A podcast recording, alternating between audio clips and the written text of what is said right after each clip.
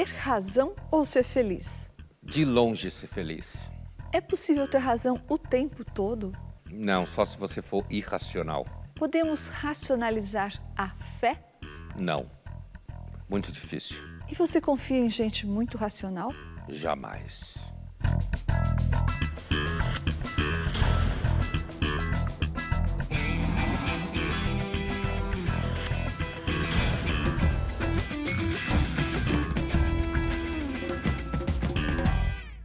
Estamos iniciando mais uma edição do Linhas Cruzadas, hoje para falar sobre a razão. Será que é possível ser racional o tempo inteiro?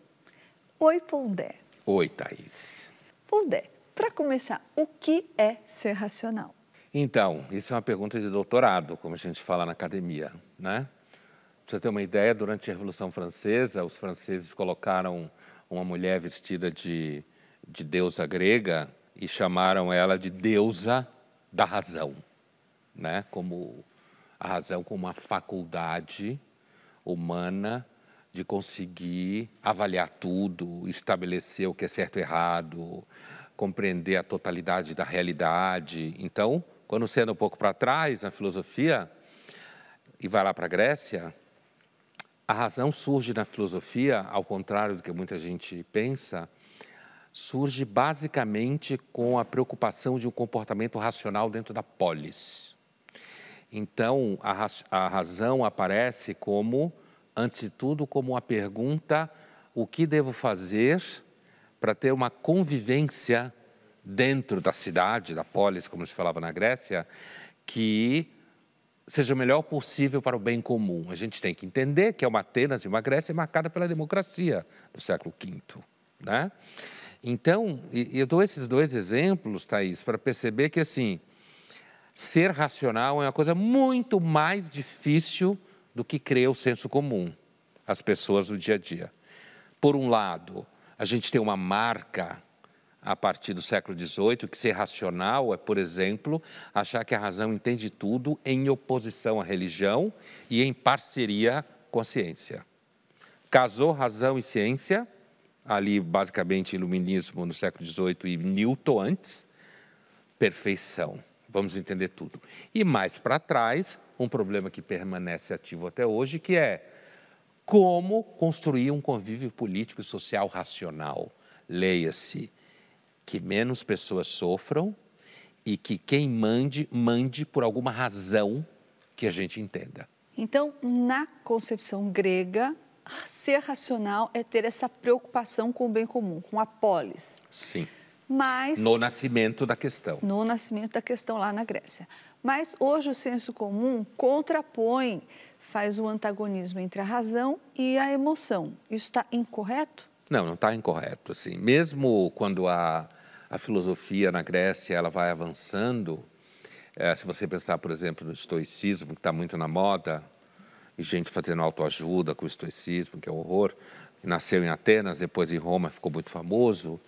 O estoicismo é, por exemplo, uma filosofia em que entende o que a gente chama de razão, a gente chamava de logos, quer dizer, a grande lógica cósmica. E nós, dentro dela, para você conseguir viver uma vida ética razoável, você precisa, por exemplo, saber o justo ordenamento das paixões. Então lá já aparecia isso, ainda que nos falasse emoção, se fala em patos, que é tanto compreendido como doença, sofrimento, quanto paixão. Então não é equivocado pensar na razão como a tentativa uh, de você não ser uma vítima das paixões. Isso fez com que, Thaís, durante muito tempo a filosofia olhasse as paixões assim, ó Há muito tempo. Paixão é uma coisa que você tem que botar longe de você. Quem, na realidade, recupera o lugar das emoções, como você falou para a filosofia, vai ser o movimento romântico. No final do 18 e ao longo do 19, sendo Nietzsche uma espécie de apogeu disso, quer dizer, a ideia de que você pode ser racional e passional. E se você for racional demais, você está doente porque o centro da vida é o eros, é o tesão. Então vamos ver agora o que as pessoas entendem sobre razão e racionalidade. Será que elas se consideram racionais? Vamos ouvir. Cara, não é possível ser racional o tempo todo. Eu mesmo sou uma pessoa que geralmente tenta ser racional, mas é muito, muito emotiva. Então, eu acho que não dá para ser racional o tempo todo, não. Não é possível. Nós, os seres humanos, somos dotados de muitas emoções e a maioria das vezes nós somos muito mais voltados para uma subjetividade do que objetividade. Claro que sim, há possibilidade e é necessário você ser racional em muitas situações, mas nós não podemos desvalorizar o nosso emocional. Nesse mundo pós-moderno, nós somos treinados a não demonstrar nossas emoções, o que é um erro. Eu acho que tudo na vida é um equilíbrio. Eu digo que no nosso dia a dia a gente tem que trabalhar muito mais com a razão, porque a gente tem que tomar escolhas de forma mais assertiva, principalmente no campo profissional. Mas é claro que a emoção também às vezes fala um pouquinho mais alto, né? Mas eu acredito que no dia a dia a razão deve predominar. Quando eu uso a razão, o coração padece. Acho que não, porque muitas das vezes a gente acaba agindo na emoção, assim, aí a gente acaba esquecendo a racionalidade. Nem sempre a gente age pela razão e a emoção toma conta das coisas. Eu mesmo ajo mais pela emoção do que pela razão.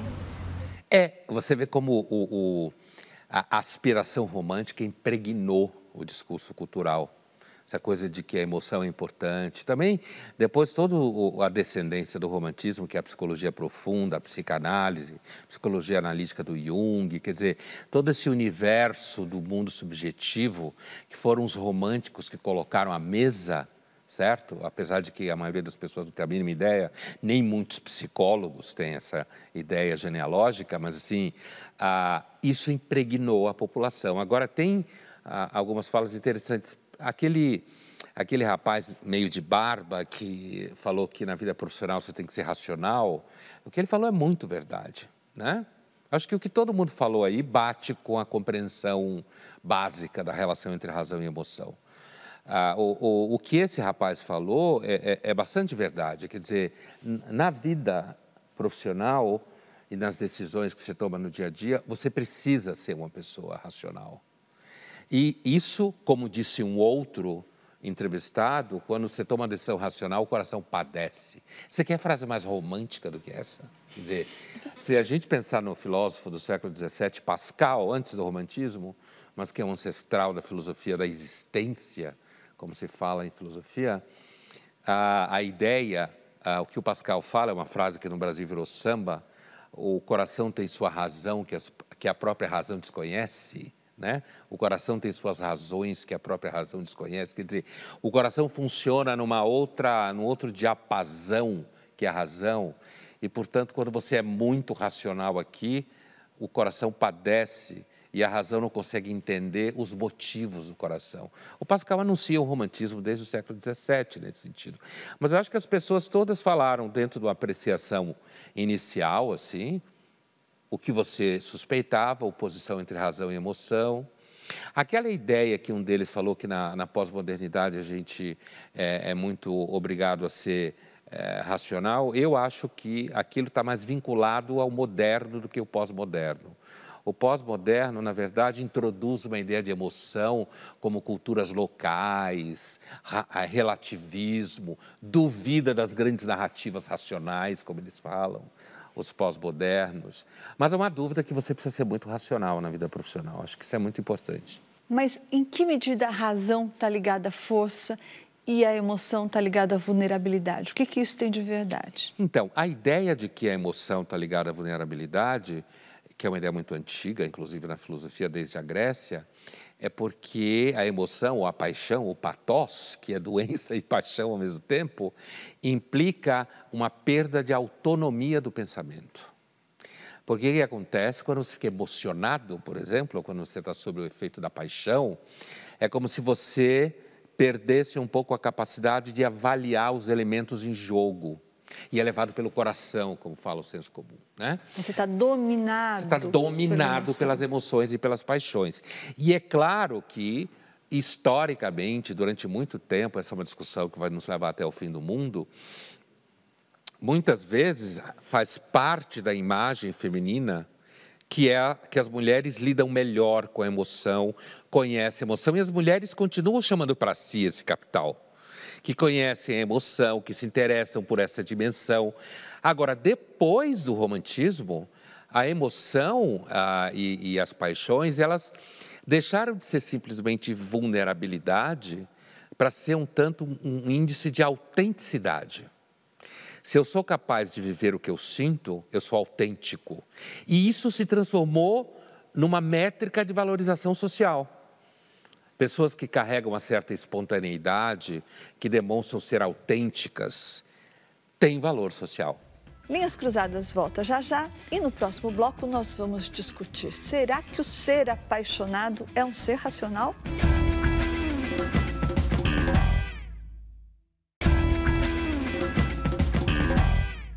Estamos de volta com Linhas Cruzadas, hoje falando sobre se é possível ser racional o tempo inteiro. Bom, Dé, e no bloco anterior você disse que uma das interpretações, uma das concepções de racionalidade é a manutenção do pensamento autônomo. Ou seja, se você consegue manter autonomia de pensamento, você é um ser racional. Mas quando você está apaixonado, você se sente dominado por outras, outros sentimentos, outras forças, e aí você perde a autonomia de pensamento, não é? Então eu posso entender que estar apaixonado é estar despido de razão? Pode. É Aliás, esse é um entendimento, eu diria, clássico, né? um entendimento clássico.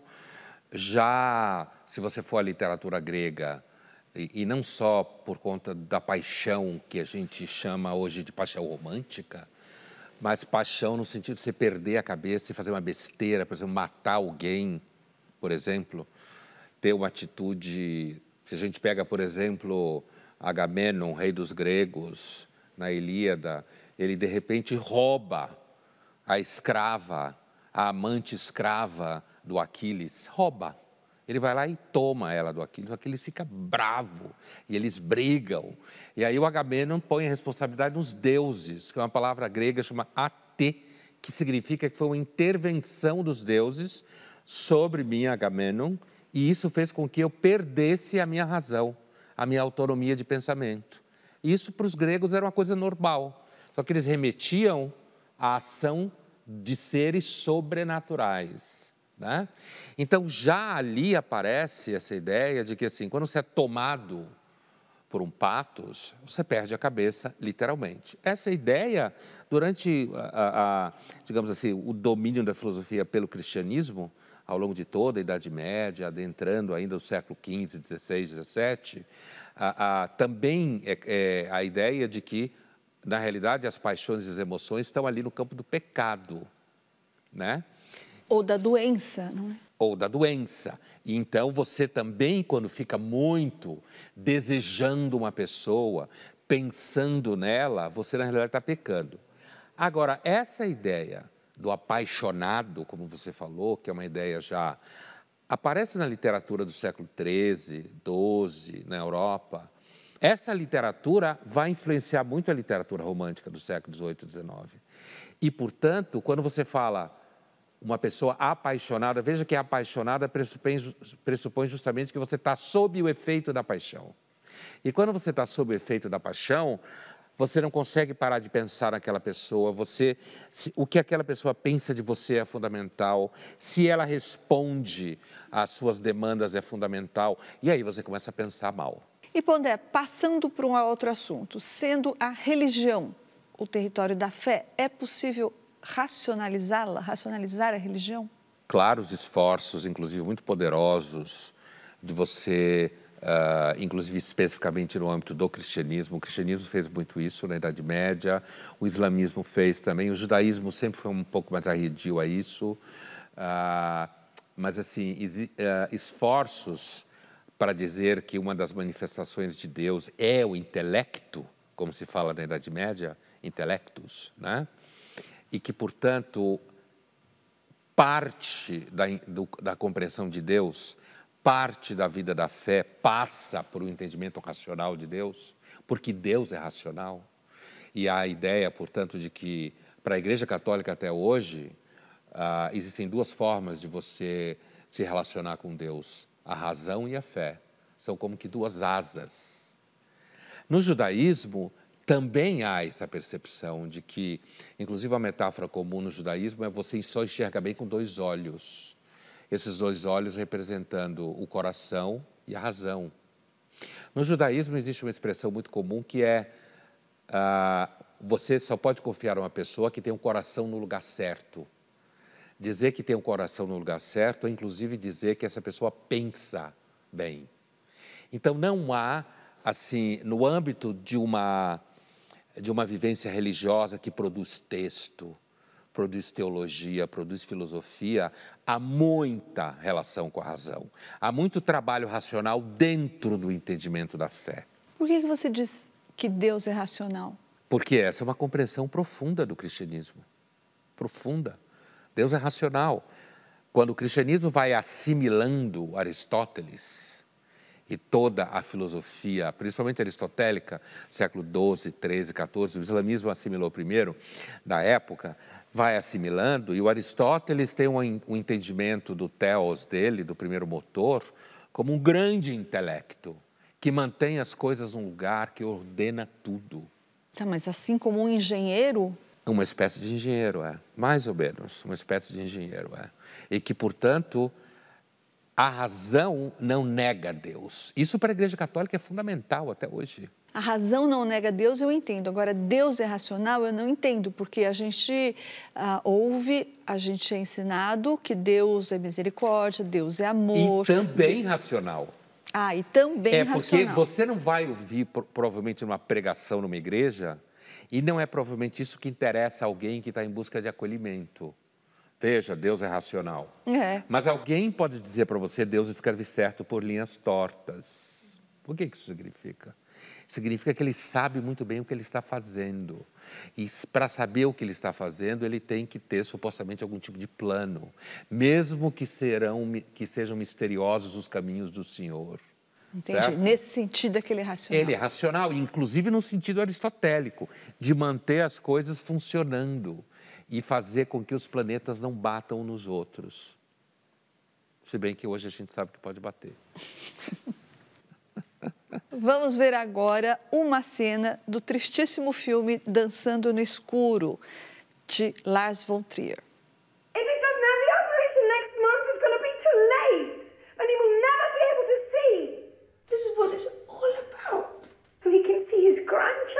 Grandchildren, Don't you understand? Well, let me tell you something. The only thing that's important to me in my whole life, and you don't understand it, Kathy. It's just plain stupidity to waste me. that kind of money you- on a blind woman who's going to spend the rest of her life in jail. But he needs his mother, you know, alive, no matter You where. don't understand. He needs his eyes. He needs his mother.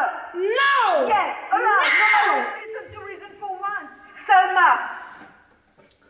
Selma. I listen to my heart. I will go to the police. I will tell them that you stole the money from, from Bill. Oh, yes, I will say that. I will tell them that. That you stole it from Bill, and then you, you will never see the money again. That will be gone for good. No operation, nothing, no mother, nothing.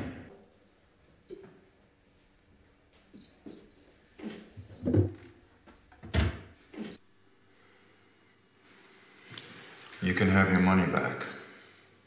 I just want to make sure that you fully comprehend what this means, this decision. Yeah, You fully realize what will happen. yeah. I already asked for no more stays. Once this starts, there's no stopping it. Do you understand me? Yeah. I'm prepared. Olha, bom, Las von Trier é um mestre em destruir os corações e a razão. E essa cena, ela é muito significativa porque você, quando a, a, a Catherine Deneuve está falando, você, ele precisa de mãe, e ela fala, ele precisa de olhos. E eu estou pensando, eu estou agindo a partir do meu coração.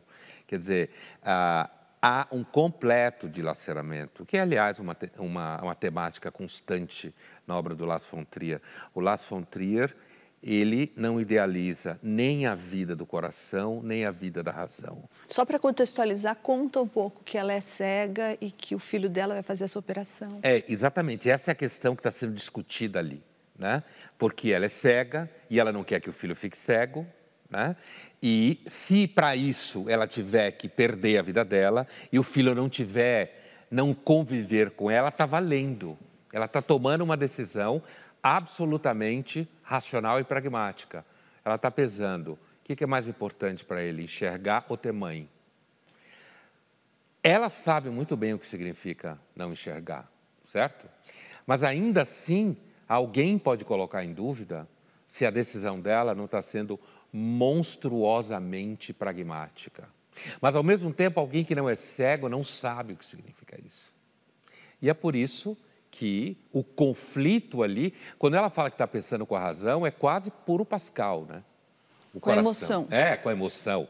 É, pensando com a emoção, com o coração. É o coração ter suas razões que a própria razão desconhece, né? E, mas, de qualquer jeito, não há uma solução feliz para uma situação como essa. E isso é uma das coisas principais quando a gente atravessa a fronteira em que muita gente permanece do lado de cá, de achar que no final a gente sempre vai encontrar alguma forma de harmonia. Vamos agora à nossa caixa de perguntas. Pondé, a Renata Bergantini, que já é nossa velha amiga aqui no programa. Oi, Renata. Ela pergunta aqui para você: em que situações não precisamos ser racionais? É difícil pensar em situações que a gente não precisa ser racional. Por exemplo, se você compra por impulso, e você tem muito dinheiro.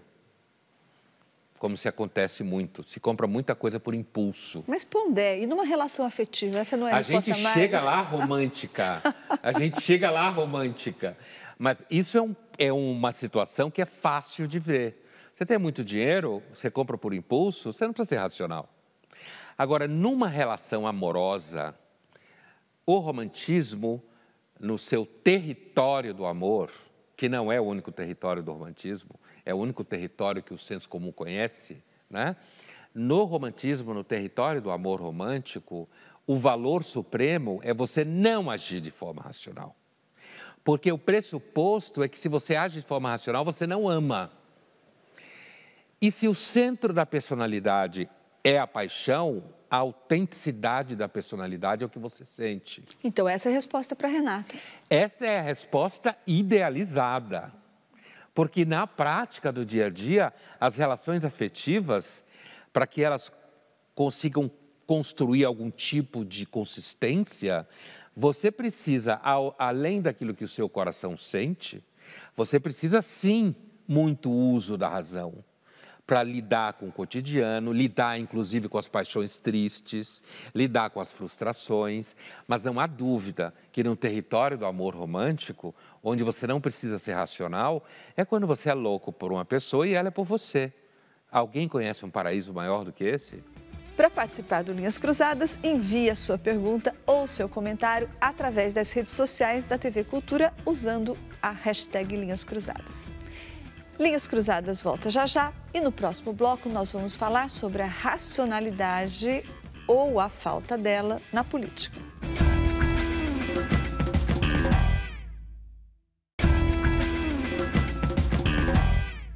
Estamos de volta com Linhas Cruzadas, hoje falando sobre a irracionalidade e a razão.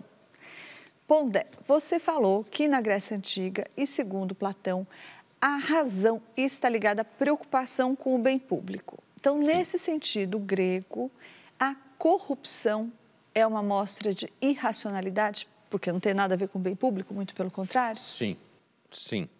Tanto é que por isso o nome é corrupção. A expressão corrupção na história da filosofia né? Muito antes de falar em corrupção em política, a, a, o conceito de corrupção aparece justamente como a corrupção de um ser que antes era pleno. Esse ser pleno é a razão e a vontade dos seres humanos, antes do pecado, o tal pecado original. Depois do pecado original, corrompeu-se o homem. E, portanto, corrompeu-se sua razão, corrompeu-se sua vontade. Esse tema do vínculo entre a atividade política racional e o bem público vai ser muito importante, vai aparecer muito, por exemplo, na literatura do final do 18, começo do 19 nos Estados Unidos, quando os chamados founding fathers, os pais fundadores, estão montando primeiro a Constituição, depois construindo a, a, própria máquina governamental federativa americana, ainda muito menor do que os Estados Unidos será depois, e uma preocupação constante é: seremos nós capazes de construir um regime político em que a gente escolha racionalmente quem é o soberano? Ou continuaremos na mão do destino, sofrendo o poder? Está vendo a, a chamada? Lá no, no, final do século XVIII. Quer dizer, a chamada por uso da razão. John Adams, na mesma época, que foi o segundo presidente dos Estados Unidos, que também está nesse pacote, não do federalista, também fala, quer dizer, a, a, a intenção da ciência política, como ele fala no texto, é a produção da felicidade do bem público, felicidade compreendida como bem público. Então, a corrupção da classe política, que é uma coisa que se conhece há muito tempo, né? ela. Você pode conviver com um certo nível de corrupção da classe política, porque sempre tem em todos os países do mundo. Algum nível. Mas se esse nível se torna muito agudo, como no Brasil, a função de representante político passa a ser uma profissão defendida como lobby acima dos representados, que é o que tem no Brasil. E aí o sistema, a classe política brasileira, desse ponto de vista, é irracional, porque ela destrói o país do qual ela mesma depende. Você está falando sobre a classe política. Agora Sim. vamos falar sobre os líderes políticos, porque aquele cientista político norte-americano que morreu no ano passado, Robert Jarvis. É assim que se pronuncia? Sim, Robert Jarvis. Jarvis. Ele falou, ele escreveu sobre o pensamento dos líderes políticos, dos grandes líderes políticos. E ele defende que também os grandes líderes políticos não são sempre pautados pela preocupação com o bem público, pela preocupação em solucionar os problemas comunitários e que por eles perpassa muita coisa que, que a gente não suspeita, ou que deveríamos suspeitar, por exemplo, vaidade, uh, não é, uh, certos egoísmos, certas ambições, e que a gente espera demais desses líderes políticos. Você concorda com ele, Pondé? Total. O Jervis é alguém que conseguiu colocar em questão um tema que normalmente a ciência política e a filosofia política sempre foi um pouco arredia, exceção honrosa feita ao Maquiavel, que continua sendo um dos maiores filósofos políticos da história, né? Mas assim, ele conseguiu introduzir dentro da ciência empírica política a reflexão sobre a personalidade do líder político. E dentro dessa concepção de personalidade está presente a noção da psicologia do líder político, que é o que você está falando. Quer dizer, o líder político, nenhum deles é completamente racional nas suas decisões. Por isso que, para o Jervis, a personalidade do líder, em situações em que se depende muito do líder, é fundamental. Mas então o que você está falando e o que o Jervis fala é que a razão não determina uma decisão de um líder político exclusivamente. O temperamento dele pode ser determinante. Temperamento é destino. Aliás, não só em líderes políticos nós, entre nós mortais também. O temperamento é destino. Se você tiver um homem fraco na hora errada, tudo vai para o saco, certo? Você tem que ter um líder capaz de lidar com todas as tensões, enxergar mais e, mesmo se tiver que chorar, chorar escondido. O que será que o ex-deputado Fernando Gabeira, ex-deputado e jornalista, tem a nos dizer sobre a relação da política com a racionalidade. Vamos ouvi-lo. De um modo geral, a política é considerada um campo irracional, tanto que existe até um célebre livro chamado A Marcha da Insensatez, que coleciona as grandes, as grandes medidas estúpidas que a política, sobretudo militar, é, foi desenvolveu. Mas é, a gente sabe que também pode haver algumas ações políticas que são racionais, no sentido de que elas usam poucos recursos para obter grandes resultados.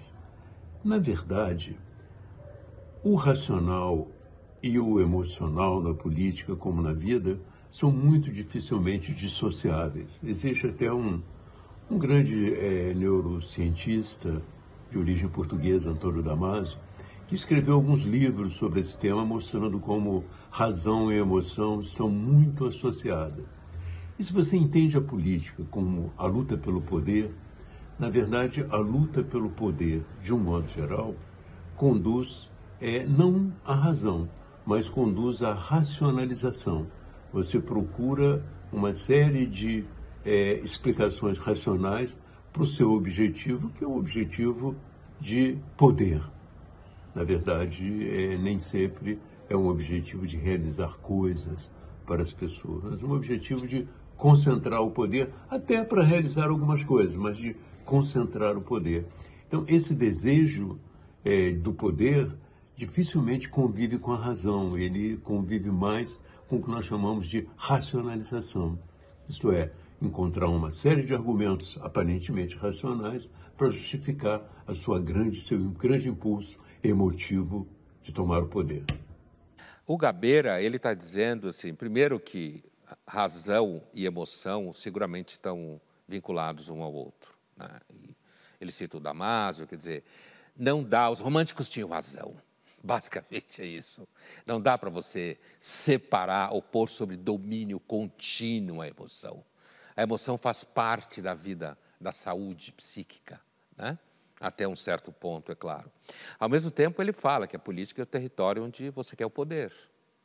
E nesse espaço, né, ele faz uma definição de razão política utilitária, né, bastante clara, que é você conseguir, com poucos recursos, ter uma ação fecunda, como falam os utilitaristas. Quer dizer, com poucos recursos, você produz muitos resultados positivos.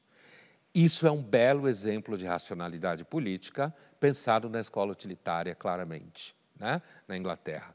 Agora, ao mesmo tempo, ele pontua uma outra coisa importante, que é o seguinte: é muito comum a emoção na política, por quê? Porque você quer Poder.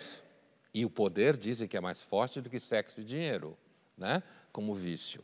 E aí ele faz uma diferença entre razão e racionalização, que é a racionalização, o de Allen também faz é, essa diferença em alguns filmes dele. A racionalização é o exercício que eu faço para encontrar justificativas, podem ser aparentemente ou não racionais, para justificar, na verdade, o que eu quero. E aí eu racionalizo. Né? E nesse sentido, eu posso dizer, por exemplo, agora nesse momento o país está muito confuso, vou mandar só eu. E aí eu racionalizo dizendo, não, a democracia estava muito confusa, tinha muito conflito, ah, os ricos só pensam neles, ou, ou, ou, os políticos só pensam nele, agora eu vou fechar tudo. Todas as instituições e destruir a democracia. Mas aí você cria racionalizações para isso. Na realidade, o Woody Allen quando fala isso em alguns filmes, deixa muito claro que isso é uma atividade contínua do ser humano. Racionalizar para fazer o que quer. Vamos agora para o nosso jogo rápido. Pondé, qual é a atitude mais irracional que você já teve? A atitude mais irracional que eu já tive é difícil dizer, porque muitas das atitudes que eu tive, que no momento pareciam completamente irracionais, depois acabou se desdobrando como atitudes que foram frutíferas. Mas seguramente, ter um filho aos 24 anos e se casar aos 22, no segundo ano da faculdade de medicina, pode seguramente ser um exemplo de uma atitude racional feita por amor. Concordo. Mas depois deu certo. Thaís, as mulheres são mesmo menos racionais que os homens? Bom, é pela pequena amostra que eu tenho de mulheres que são as mulheres que eu conheço, eu acho que em alguns territórios, de fato, as mulheres são menos racionais se a gente estiver falando daquela acepção do senso comum, não é? Da razão versus emoção. Então, no campo afetivo, amoroso, eu acho que talvez sim, as mulheres tendam a ser menos racionais do que os homens. Mas profissionalmente, por exemplo, muitas das mulheres que eu conheço são muito mais racionais do que os homens. Pondé. Quem é racional o tempo todo, ou pelo menos tenta ser racional o tempo todo, sofre menos? Não. Não. Sofre mais? Provavelmente. Uma pessoa que tenta ser racional o tempo todo, ela pode fazê-lo inclusive por algum tipo de trauma, fundamentado numa experiência primitiva infantil em que ela teve que ser racional cedo demais para lidar com todo tipo de emoção ou de desordem funcional do ambiente em que ela crescia. Então, não, de forma nenhuma, ser racional o tempo inteiro significa que você é saudável. Tão pouco se você for emocional o tempo inteiro, significa que você é saudável. Você acha que as fake news, elas fazem parte do campo da irracionalidade? Eu acho que esse é um exemplo bom para ilustrar o que o Gabeira estava falando agora há pouco que você falou. Talvez as fake news sejam um exemplo de racionalização, não é isso? Porque é, ninguém faz fake news para cometer um, um, um crime ou para ou para ser mal, simplesmente, né? Eles racionalizam, eu estou fazendo isso, eu tô, não estou falando dos que monetizam a coisa, dos que ganham dinheiro com fake news. Estou falando de quem usa fake news como uma ferramenta ideológica ou estratégica para alavancar o que eles consideram ser o melhor nome para, por exemplo, governar o país, não é? Isso não é uma racionalização? Claro. Mente justificando que é necessário mentir para derrotar o outro. Exatamente. Todo dia. Linhas Cruzadas volta já já e no próximo bloco nós vamos discutir o que se ganha e o que se perde sendo racional.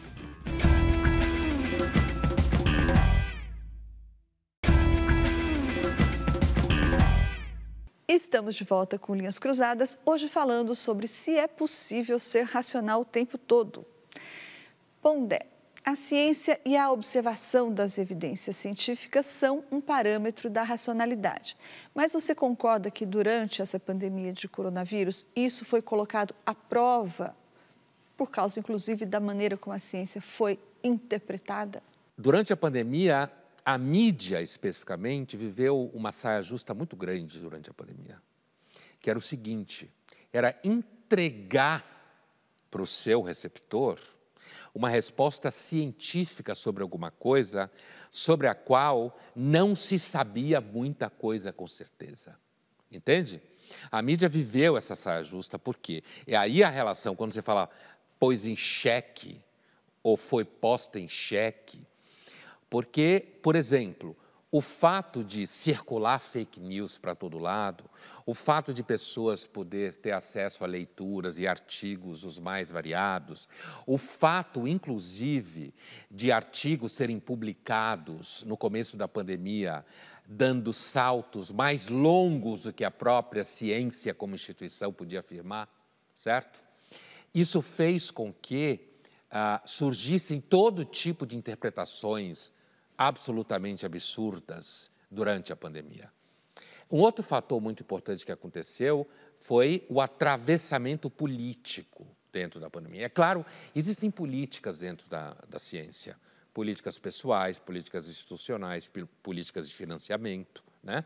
O cientista não é um monge trabalhando unicamente pelo bem da humanidade, mas a ciência produz o melhor exemplo que a gente tem de bem da humanidade na modernidade, que é a melhoria da condição biológica de vida, né? melhoria da condição social de vida. Durante a pandemia, você teve ah, pessoas que espalharam fake news sobre ciência, você teve ideologização da pandemia, no sentido de que tanto aqueles, no caso do Brasil, que eram bolsonaristas e ficavam negando a ciência, quanto a ideia de que, se você hoje afirma que estamos num momento diferente da pandemia, ou que a pandemia está numa situação de recuo, podem chamar você de bolsonarista ainda hoje. No momento de agudo ataque à ciência que aconteceu no Brasil, você não podia, nós que trabalhamos na mídia, você não podia relativizar dizer, olha, talvez tal cientista ou tal médico está falando isso, porque isso está vinculado também a uma questão de carreira, você não podia fazer isso.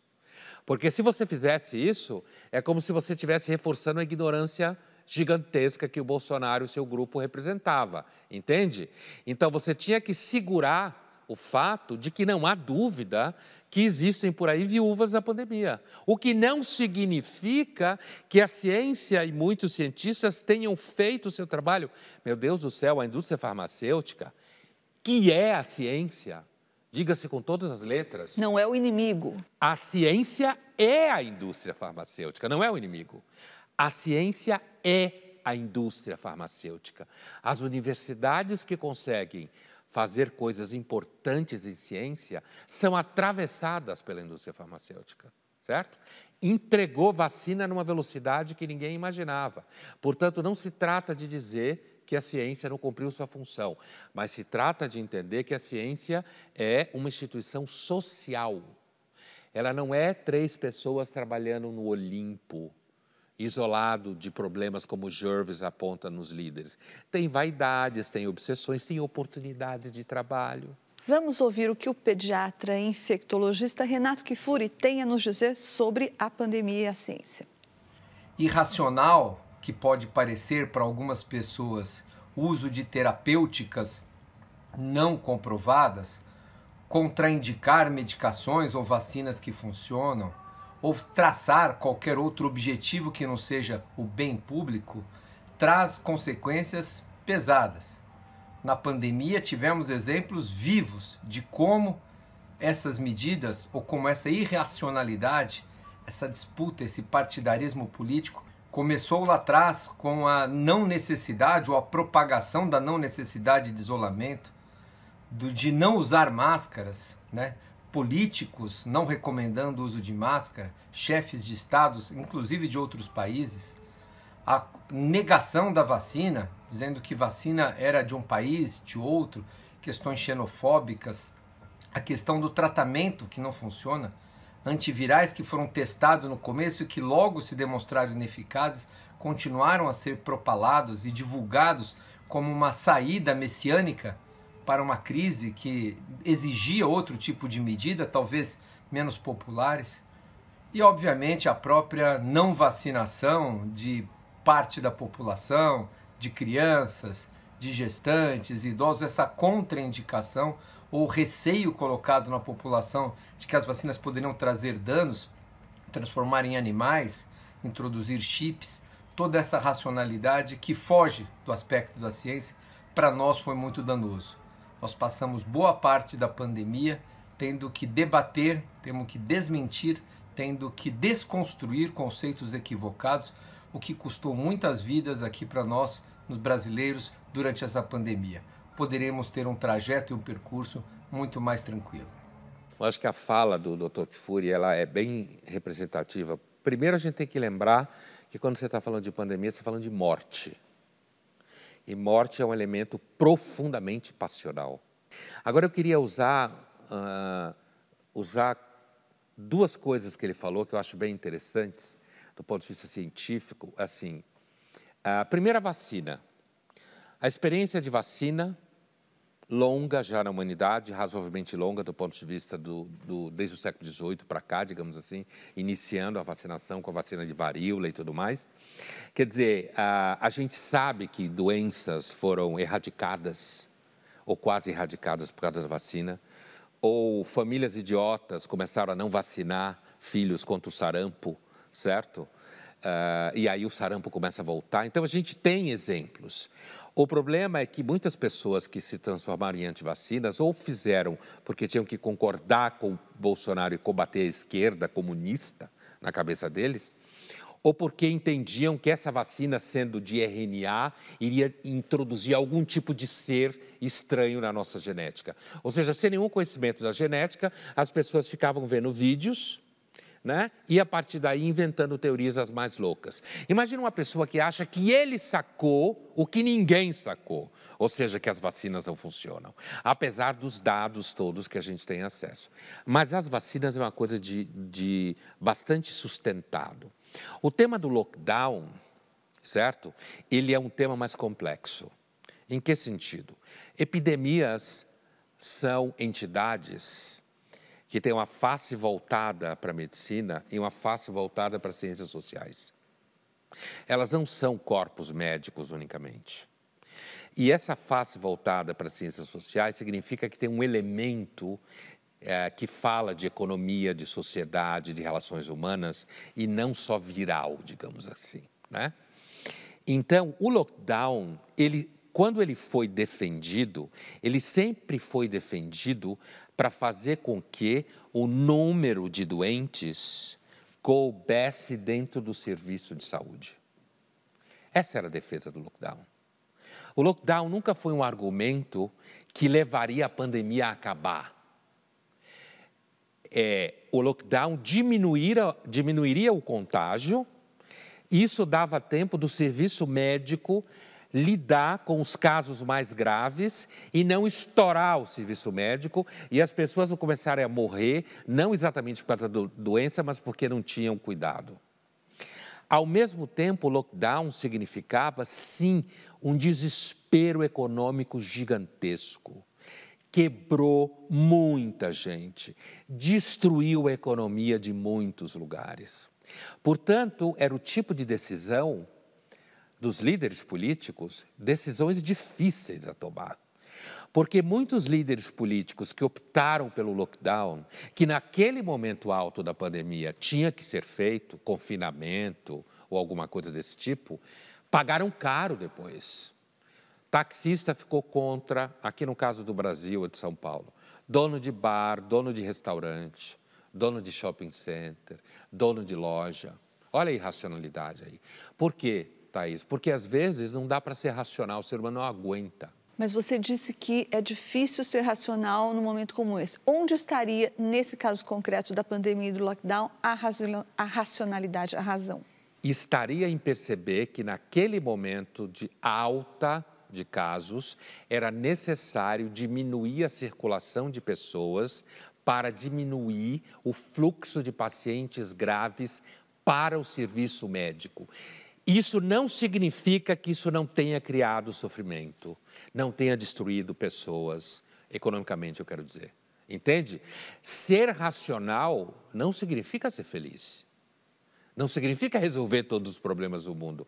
Às vezes significa uma atitude que você tem que tomar naquele momento. Veremos agora uma cena do filme Não Olhe para Cima, que tem Mary Streep e Leonardo DiCaprio no elenco. Ok.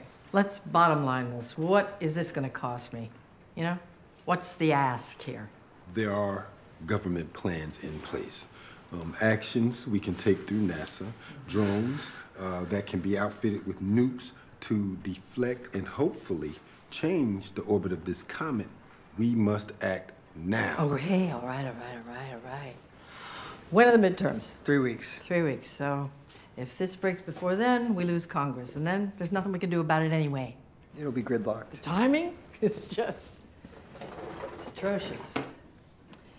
Okay, at this very moment, I say we sit tight and assess. Sit tight and assess. Let's get some other people on this, some Ivy Leaguers. And you and I will review the NASA plans, okay?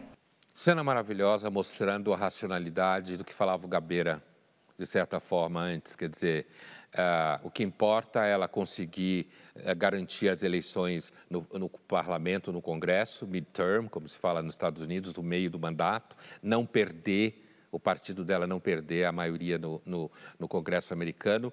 E, de, no final, ela fala uma frase: vamos pegar alguns da Ivy League, certo?